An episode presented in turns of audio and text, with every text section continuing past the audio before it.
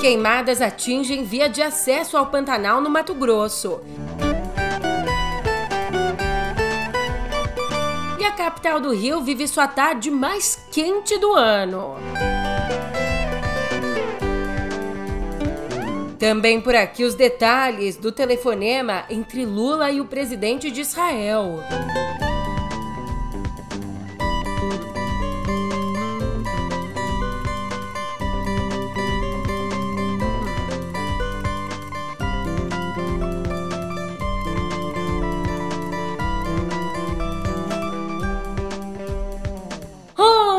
Ótimo dia, uma ótima tarde, uma ótima noite para você. Eu sou a Julia e vem cá, como é que você tá, hein? Sextou, dessa vez eu tô aqui sextando na sua companhia, que delícia, que bom.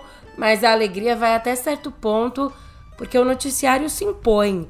Enquanto eu falo, falo, falo, o Pantanal vai sendo consumido pelo fogo. E isso é o que eu te conto agora no pé do ouvido.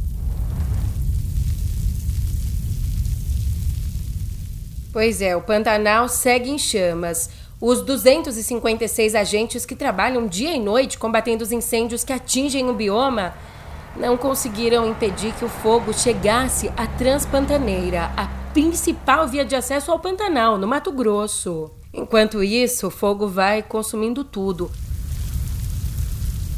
Já consumiu um milhão de hectares esse ano, o triplo do que foi registrado no ano passado.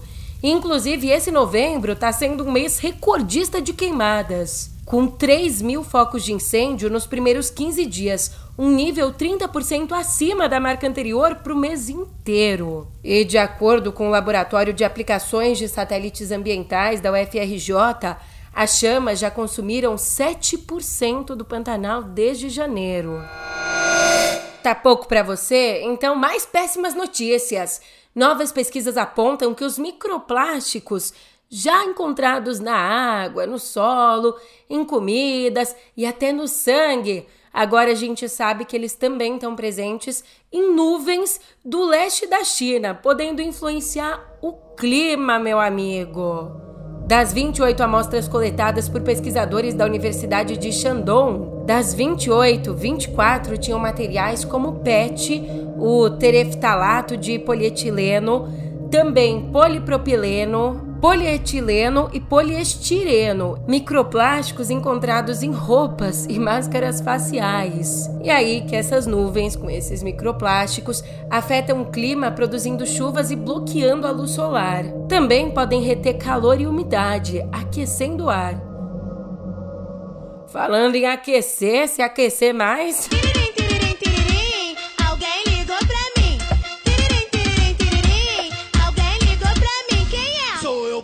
Fogo e o calor tá de matar. Vai Só o Cristo Redentor na causa. A cidade do Rio registrou ontem a tarde mais quente do ano. Por volta ali da uma da tarde, os termômetros chegaram a marcar 40,6 graus na Marambaia, superando os 40,4 graus de domingo lá na Vila Militar. Agora, a sensação térmica no Jardim Botânico chegou a 53 1,3 graus Celsius. O INMET alerta para um calor de grande perigo em 15 estados e no Distrito Federal até o fim do dia de hoje. Então para tudo e vai tomar uma água agora! Depois então dessa pausa mais que necessária do Rio, a gente vai à Bahia com uma atualização sobre um crime horroroso. A Polícia Civil da Bahia disse ontem que a Yalorixá e líder quilombola Bernadette Pacífico foi morta a mando de traficantes de drogas.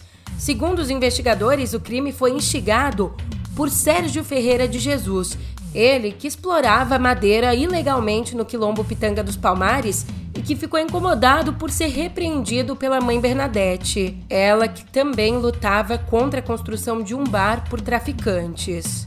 Então, o crime foi ordenado por Marílio dos Santos e Dinei Carlos dos Santos de Jesus, líderes do tráfico na região, e foi executado por Arielson da Conceição Santos e Josevan Dionísio dos Santos. Os quatro seriam da facção Bonde do Maluco, uma das maiores da Bahia. O Sérgio e o Arielson, eles foram presos em setembro, os outros seguem foragidos. uma notícia que deixa a gente de queixo caído por aqui. Você sabia que a Força Aérea Brasileira, a FAB, tem um banco de dados sobre os voos que cruzam ilegalmente o espaço aéreo amazônico, mas se recusa a compartilhar essas informações com autoridades civis como a Polícia Federal e o Ministério Público? É isso mesmo. Segundo a Polícia Federal, esses voos, eles servem a crimes ambientais, a tráfico de drogas e lavagem de dinheiro, que seria muito mais fácil de combater com os dados da aeronáutica. Mas a FAB, em resposta a um questionamento da Controladoria Geral da União, evoca um decreto da ditadura para manter o sigilo sobre os dados, dizendo que eles foram coletados para uso interno.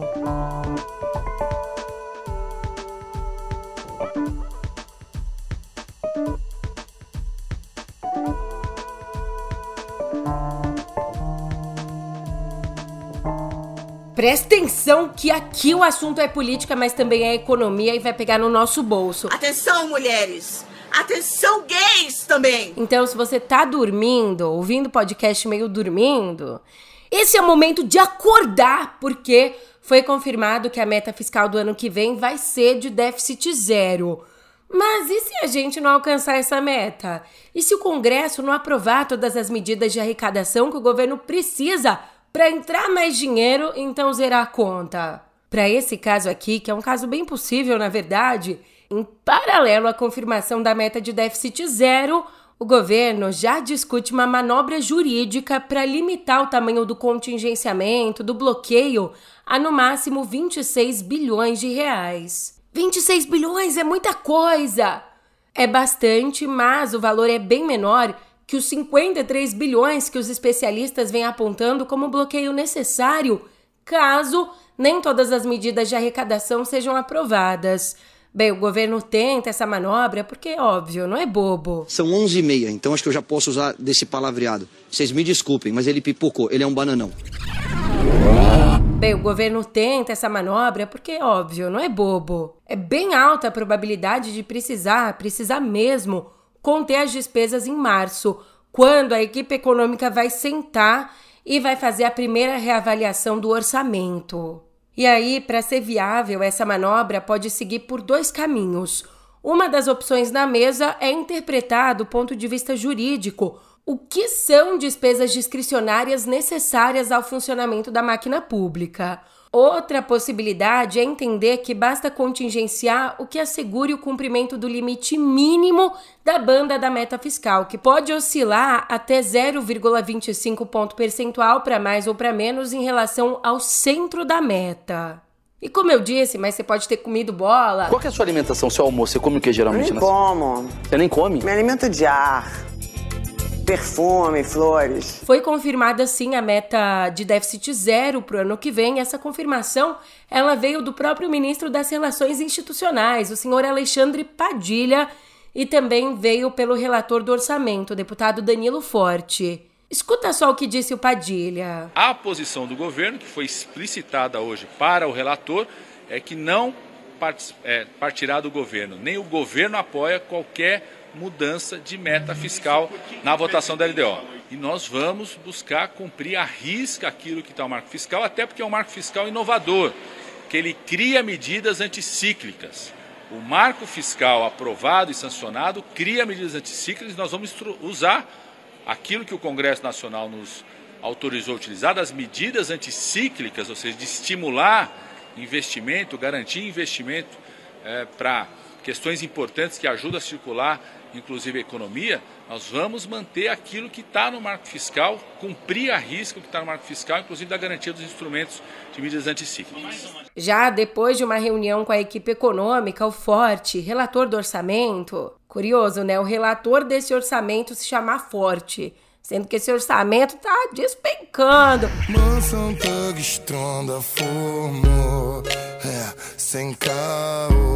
Mas o relator do orçamento disse que o Congresso vai votar o texto a partir da semana que vem. Quem também falou sobre tudo isso ontem, obviamente, foi o ministro da Fazenda, o Fernando Haddad. Ele defendeu um esforço concentrado para aprovar as medidas fiscais ainda esse ano. Precisa aprovar as medidas fiscais que estão no Congresso. Tem muita coisa para votar no Senado, BET e Fundo Fechado e Offshore. Uh, na Câmara tem que terminar a reforma tributária e, e tem os dois projetos que estão para ser votados, que é 1185, a medida provisória das subvenções e nós estamos tentando um acordo ainda com o JCP. Então, são cinco medidas importantes para dar conforto para o relator da LDO, porque tudo isso está no orçamento. Então, nós temos que fazer um esforço concentrado para a gente seguir é, nessa perspectiva. Mas pelo amor de Deus, o que tem que sair ainda esse ano, não tem mais como adiar, é o nome do substituto do Aras. Eu sei que não tá fazendo tanta falta, porque a atuação do Aras era meio. Pô, a pessoa vê o autônomo assim, tá entendendo? Acha que é vagabundo. Vagabundo não, trabalho agora, trabalho na minha hora. Na hora que eu quero, eu, hein? Mas a indicação do atual vice-procurador-geral eleitoral, Paulo Gonet, ganhou força e, portanto, ele deve ser indicado por Lula para assumir a Procuradoria-Geral da República ainda nessa semana. Nos bastidores, a escolha do Goné para a PGR é dada como altamente provável e só uma reviravolta poderia tirá-lo da cadeira. E essa atacada, olha que coisa, ela fortalece o advogado-geral da União, o Jorge Messias, para o Supremo Tribunal Federal. Isso porque aqui o Lula está optando por uma estratégia combo. Por um lado, o nome do Gonê conta com apoio do Alexandre de Moraes e do Gilmar Mendes. Nomes do Supremo conta com esse apoio para o desgosto do PT. Já o Messias, na outra ponta, é um nome do partido, que não quer o ministro da Justiça, o Flávio Dino, no Supremo, como gostariam os integrantes da corte. Então, de um lado, agrada os ministros do Supremo e do outro lado, dá também uma, um docinho na boca do partido. Mas aproveitando que o presidente entrou aqui na conversa, ontem o Lula conversou pessoalmente com um colega israelense dele, presidente de Israel, Isaac Herzog. E como informou um comunicado do Palácio do Planalto no telefonema, Lula agradeceu o apoio à repatriação de 32 brasileiros e seus parentes que estavam na faixa de Gaza e disse ainda que uma nova lista de brasileiros querendo deixar a região está sendo preparada. Além disso, Lula se comprometeu com o pedido do presidente israelense de apelar à comunidade internacional pela libertação das mais de 200 pessoas sequestradas e ainda mantidas como reféns pelo Hamas. E segundo a nota, Lula reafirmou também a tradição pacífica do Brasil e repudiou atos de antissemitismo. Em outra ponta, aqui no Brasil, a gente tem a Polícia Federal. A Polícia Federal vai investigar as ameaças feitas aos brasileiros repatriados da faixa de Gaza. Só para você ter uma ideia, a defesa do Hassan Rabi, um dos integrantes desse grupo que foi repatriado, a defesa dele relata que desde que chegou ao Brasil, ele já recebeu mais de 200 mensagens com ataques xenófobos, ameaças de morte, calúnia, injúria racial. Bem, para tentar né, dar um pouquinho de amparo de segurança, a advogada dele formalizou um pedido para que o brasileiro palestino e a família dele sejam incluídos no programa de proteção aos defensores de direitos humanos, comunicadores e ambientalistas.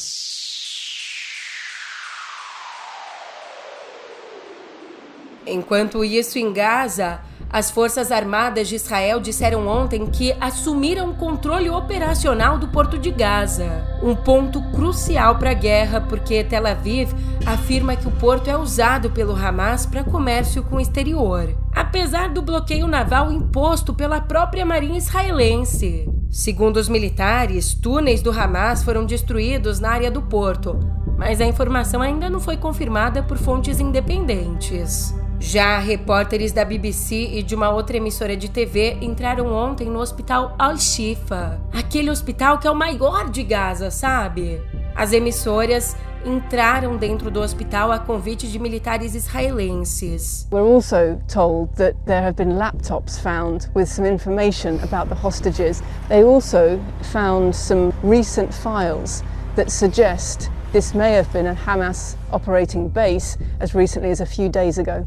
O complexo de prédios, o hospital, foi ocupado por Israel na madrugada de quarta. E os militares afirmam que embaixo do hospital existe um quartel-general do Hamas. Para tentar comprovar isso, os soldados mostraram pequenas quantidades de fuzis, coletes à prova de balas e mencionaram computadores com fotos de reféns, que não foram apresentados.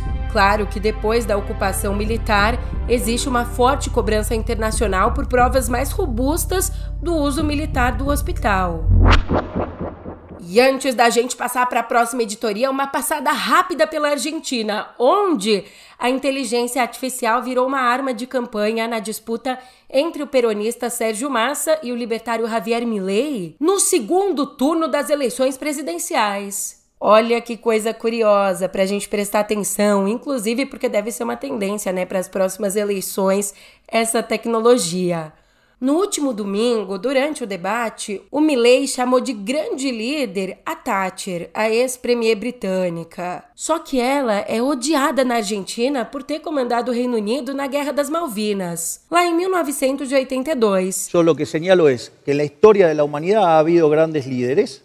Digamos, la señora Thatcher fue, así como lo fue Reagan, como lo fue Churchill y como otros, o como De Gaulle, o como otras personas que a lo largo de la historia han tenido un rol significativo. E aí é claro que a campanha do Massa não perdeu tempo, botou nas redes um comercial feito com inteligência artificial, reencenando um dos episódios mais traumáticos do conflito. O afundamento do cruzador argentino General Belgrano, que matou 323 marinheiros. No vídeo, nessa peça criada por inteligência artificial, a Thatcher aparece ordenando pessoalmente o ataque. Attack Belgrano. Seguida, surge uma frase do Massa que ele disse no debate. A frase é assim: Um país não pode ser liderado por quem admira seus inimigos. Pesado. Vamos ver no que vai dar. O segundo turno ele acontece nesse domingo.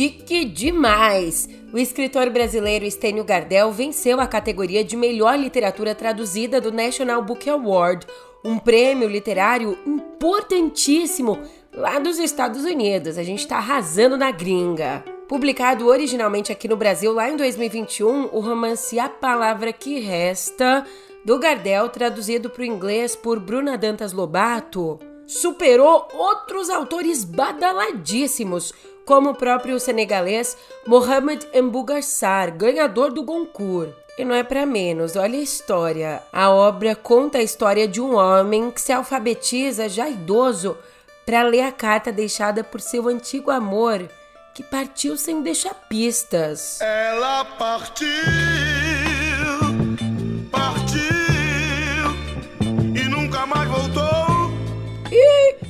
foi um beijo e tchau e benção. Falando nisso, a banda acaba, mas o Kiss é imortal. Mas, não, brincadeira, fiz aqui uma brincadeira com Kiss, beijo. Mas sabe quem disse isso? Que a banda acaba, mas o Kiss é imortal? o baixista e vocalista da banda, o Gene Simons. Ele disse isso em entrevista a 519 Magazine. Vou falar em português mesmo, tá? Prestes, batendo na porta para fazer o último show do grupo, que vai acontecer no Madison Square Garden, Nova York, no dia 2 de dezembro. O Simons explicou que vai seguir com outros projetos, como filmes e produtos. Abrindo aspas para ele, há um museu do Kiss em Las Vegas, temos cruzeiros, um filme sendo lançado, estamos trabalhando em um programa de desenho animado e todos os brinquedos e jogos divertidos continuarão. Fecha aspas. E ele também explicou que poderia sim seguir a carreira musical, mas num formato diferente, sem o figurino clássico da banda.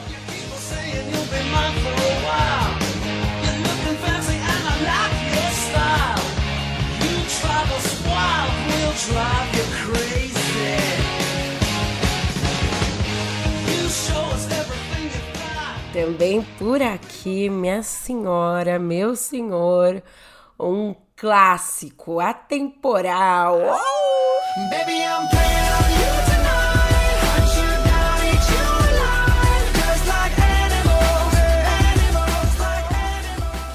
Pedro Pascal, coisa fina. O ator chileno que despontou para o mundo em Game of Thrones e já estrelou as séries The Last of Us e O Mandaloriano, ele pode embarcar em mais um papel do universo geek. É que a Marvel tá sondando ele agora para assumir o papel de Reed Richards, o Senhor Fantástico. Para assumir esse papel na versão da Marvel do Quarteto Fantástico, baseado nos personagens criados lá em 1961 por Stan Lee e Jack Kirby, que na verdade naquela época deram início ao moderno universo de heróis da editora. Bem, até então os direitos do Quarteto Fantástico pertenciam à Fox, que chegou até a fazer três filmes. Três filmes que estão ali entre o mediano e o medíocre, com Young Griffith vivendo Richards nos dois primeiros filmes e depois o Miles Teller na versão adolescente. E aí, depois, ainda depois, o John Krasinski fez uma breve aparição como personagem em Doutor Estranho no Multiverso da Loucura.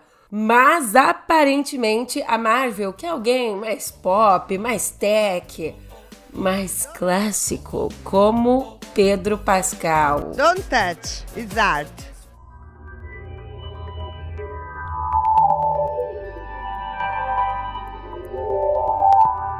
Xiii! A SpaceX adiou o lançamento da nave Starship para amanhã.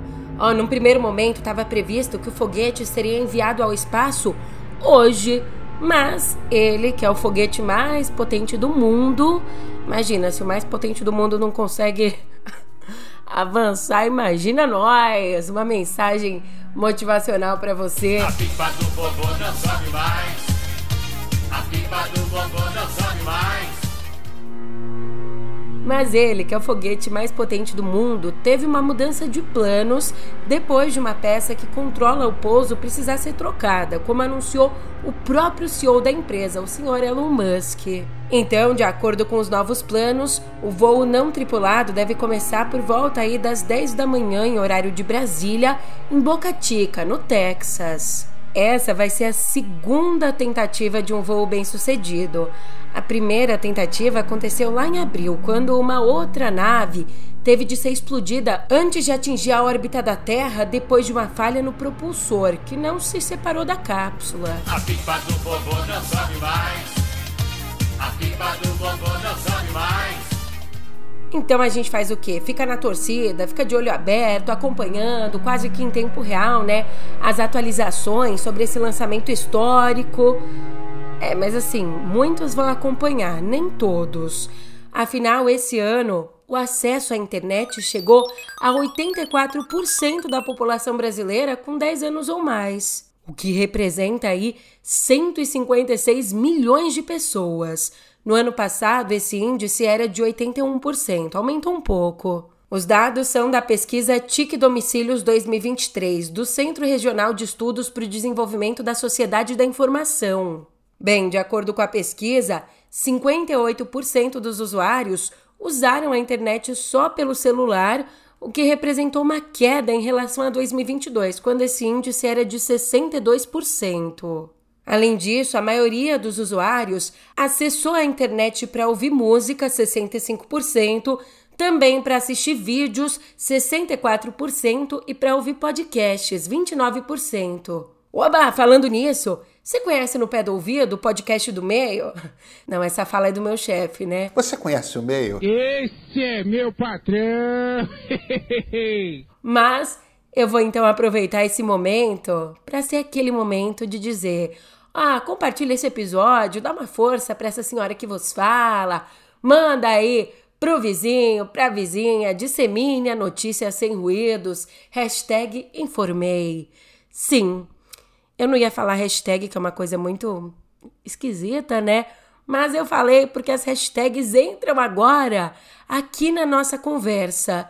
Só entram para eu te contar que ontem o Threads Sabe o Threads? O Twitter falseta? Então, ontem o Threads lançou o suporte para hashtags com o objetivo de ajudar os usuários a pesquisar dentro da plataforma. Esse é um recurso, evidentemente, que ainda está em fase de testes e, num primeiro momento, está disponível só lá na Austrália.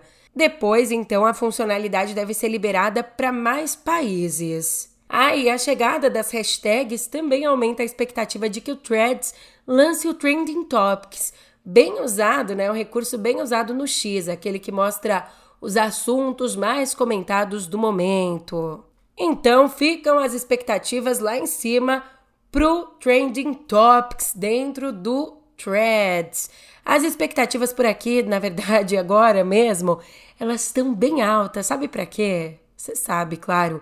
Fim de episódio prestes aí, sexta-feira batendo na porta, então as expectativas estão lá em cima pro fim de semana. Já vai pegando a mangueira, borrifador de água para entrar no clima do verão, respira fundo. Uh, solta os ombros, vai ser feliz. Deixa que na segunda eu te conto tudo que tá acontecendo no mundo, mas até lá, até lá descansa, tá? Porque eu vou descansar também descansar uh, daquele jeito. Eu tô indo nessa, obrigada pela companhia e até lá.